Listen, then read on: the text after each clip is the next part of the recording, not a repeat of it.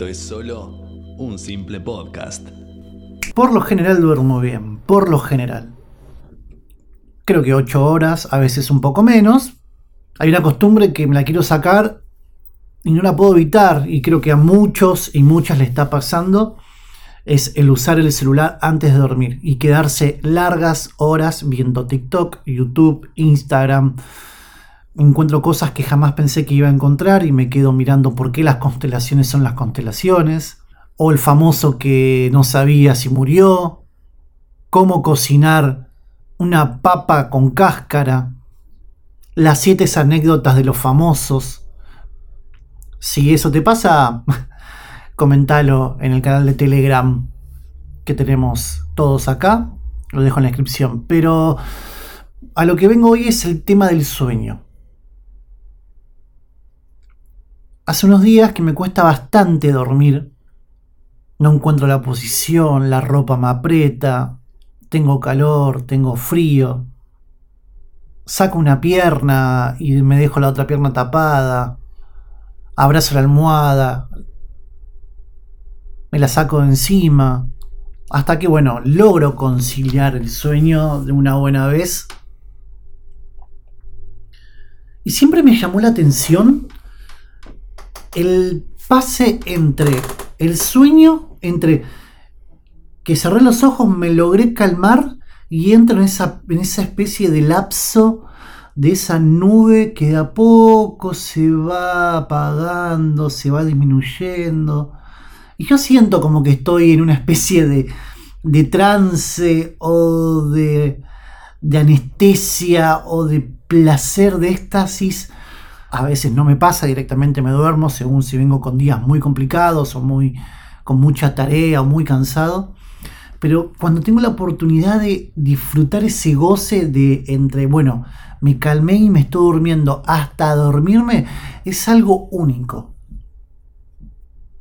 Obviamente eso debe tener una explicación científica, debe tener un nombre, y en este caso no lo, no lo investigué, no lo sé. ¿Y por qué te cuento eso, ese momento en particular?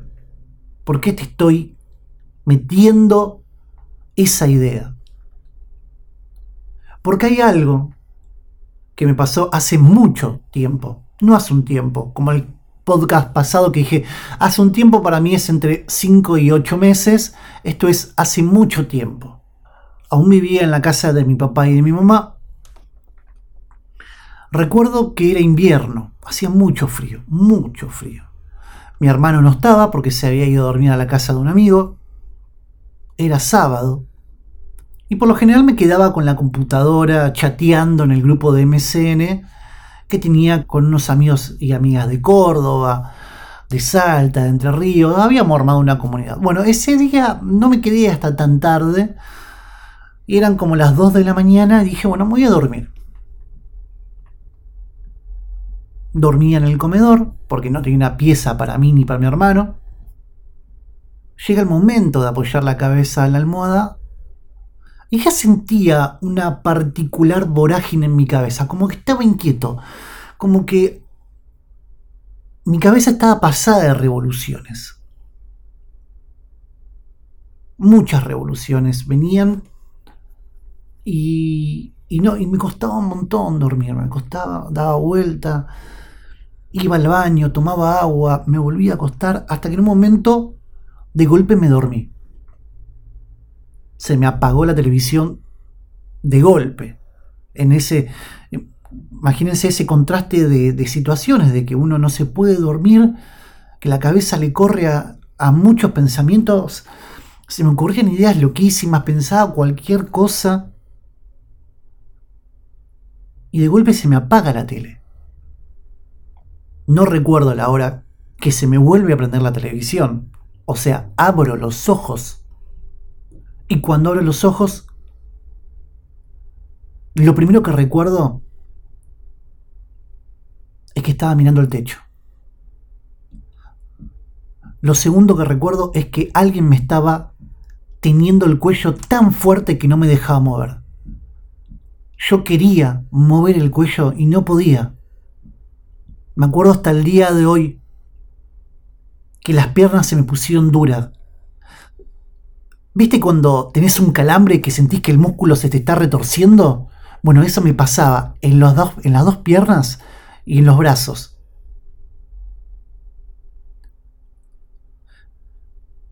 Tengo todavía en la garganta la sensación de que quería decir mamá, llamar a mi mamá y no podía. Lo único que podía hacer era ma, ma, ma. Mi pecho se puso erguido. Sentía que tenía dos piedras en las piernas que no me dejaban moverme, que me aplastaban al colchón. En una fracción de lucidez me acuerdo que moví el cuello hacia la almohada e intentaba gritar mamá. No podía. Se me ocurrió pensar, se me metió un fantasma, un demonio, un espíritu. Los ojos, cuando moví ese instante el cuello, que tuve un segundo de lucidez, sentía que se me salían para afuera. La cabeza me latía y el momento más duro fue que abrí la boca, logré decir ma, pero en voz muy baja, y de golpe choqué mis dientes. Cuando me pasó eso, cerré los ojos y me volví a dormir.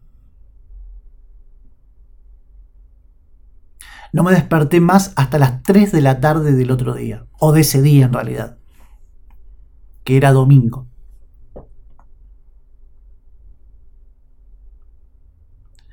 Mi mamá, cuando vio que eran las 3 de la tarde, me despertó y me dijo, ¿estás bien? Porque lo único que hiciste toda la madrugada fue decir mamá y moverte y apretar las manos muy fuerte. Le dije que sí, que estaba bien.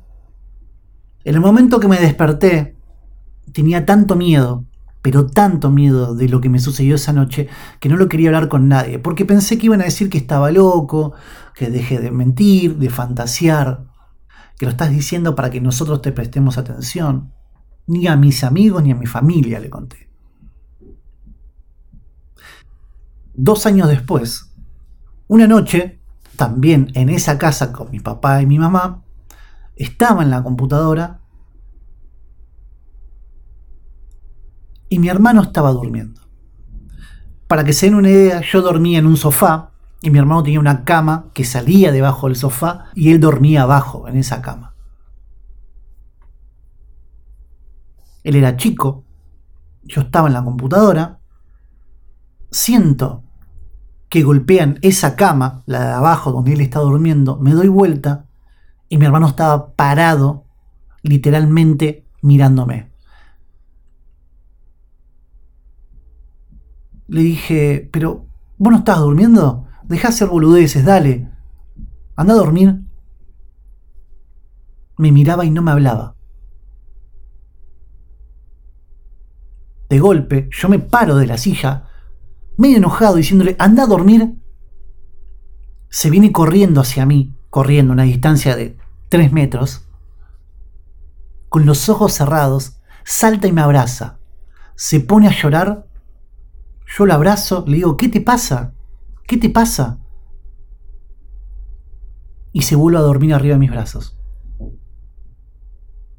Eso me llevó a pensar, digo, ¿qué, nos está pasando? Capaz que es un problema que tenemos él y yo investigando, pensando que, capaz teníamos un problema, algo que nos estaba fallando en el cerebro.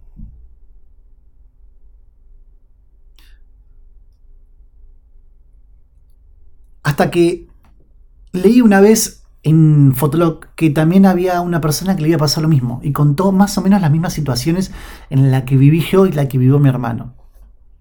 Y él abajo pone, esto se llama parálisis del sueño. ¿Y qué es la parálisis del sueño? Para vos, capaz que no sabés lo que es la parálisis del sueño, que te sucedió y no sabés cómo se llama. Tampoco es malo, ¿eh? no, es nada del otro mundo.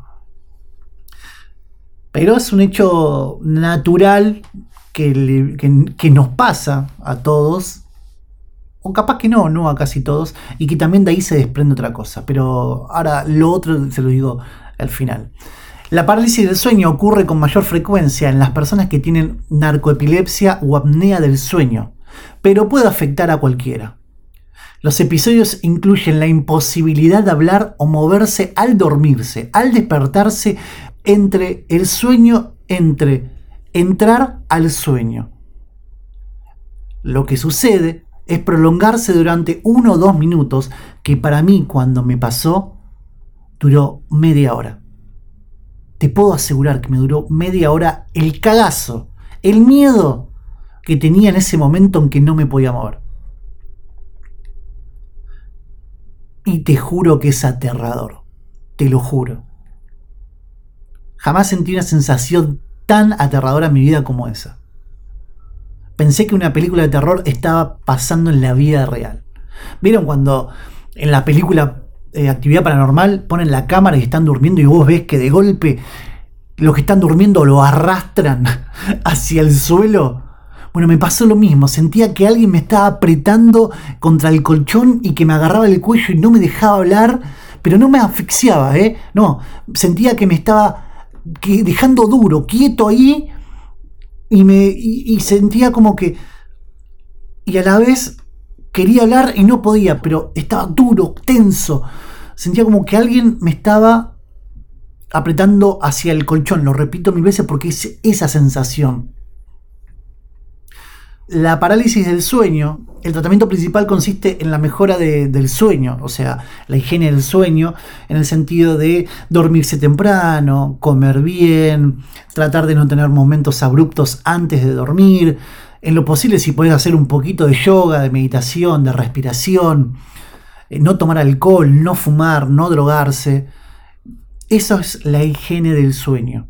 Tratar de dormir todos los días a la misma hora, lo mejor es no tener una computadora, una televisión o el celular, nada que te encandile y que el brillo te, te agobie, porque el cerebro lo confunde eso. Y le estoy contando esto porque me acordé justo de eso, porque esta semana vengo durmiendo medio como el orto. Y disfruto mucho ese trance entre que sé que me voy a dormir y cuando me duermo, porque me quedó muy marcado ese momento pero la realidad es que me nació en este momento.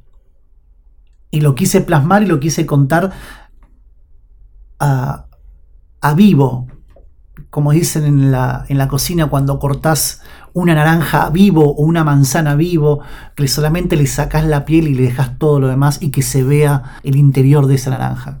Quería contarlo a vivo, quería que tengan esta experiencia. Puede ser que haga un podcast con una persona autorizada, con un especialista, contando un poco más de detalle cómo sucede, por qué sucede, cuáles son los factores químicos, si es que los hay,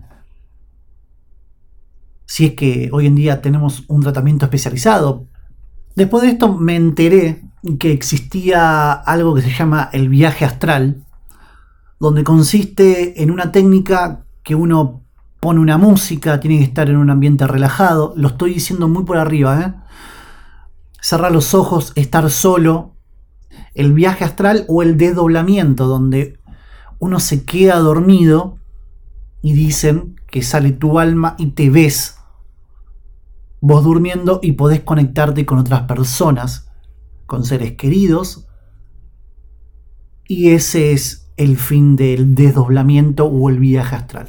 Repito, lo digo muy por arriba. Si quieren, googleenlo, búsquenlo, hable con especialistas o con gente que, se encargue de esto, porque hay, hay un montón de casos que, dicen haber experimentado esto. Lo dejaremos para otro podcast.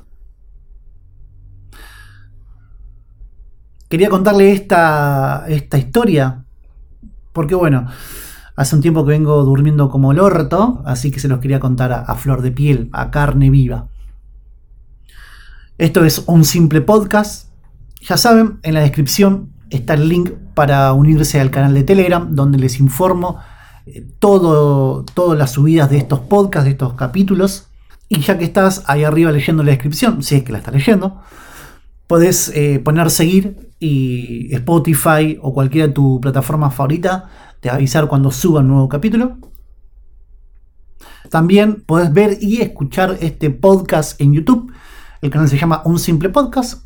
Así que si a vos te pasó o tuviste alguna experiencia parecida o sentís que alguna vez lo viviste y no te animás a decirlo o no te animás a contarlo o a raíz de esto te diste cuenta que algo parecido tuviste, Spotify ahora te permite hacer unas encuestas en la descripción y puedes responder ahí si querés o contarnos. Me llega a mí por una plataforma, la leo, es totalmente anónima. Así que tranqui, despreocúpense por eso. Si no, con el hashtag un simple podcast en Twitter me lo contás.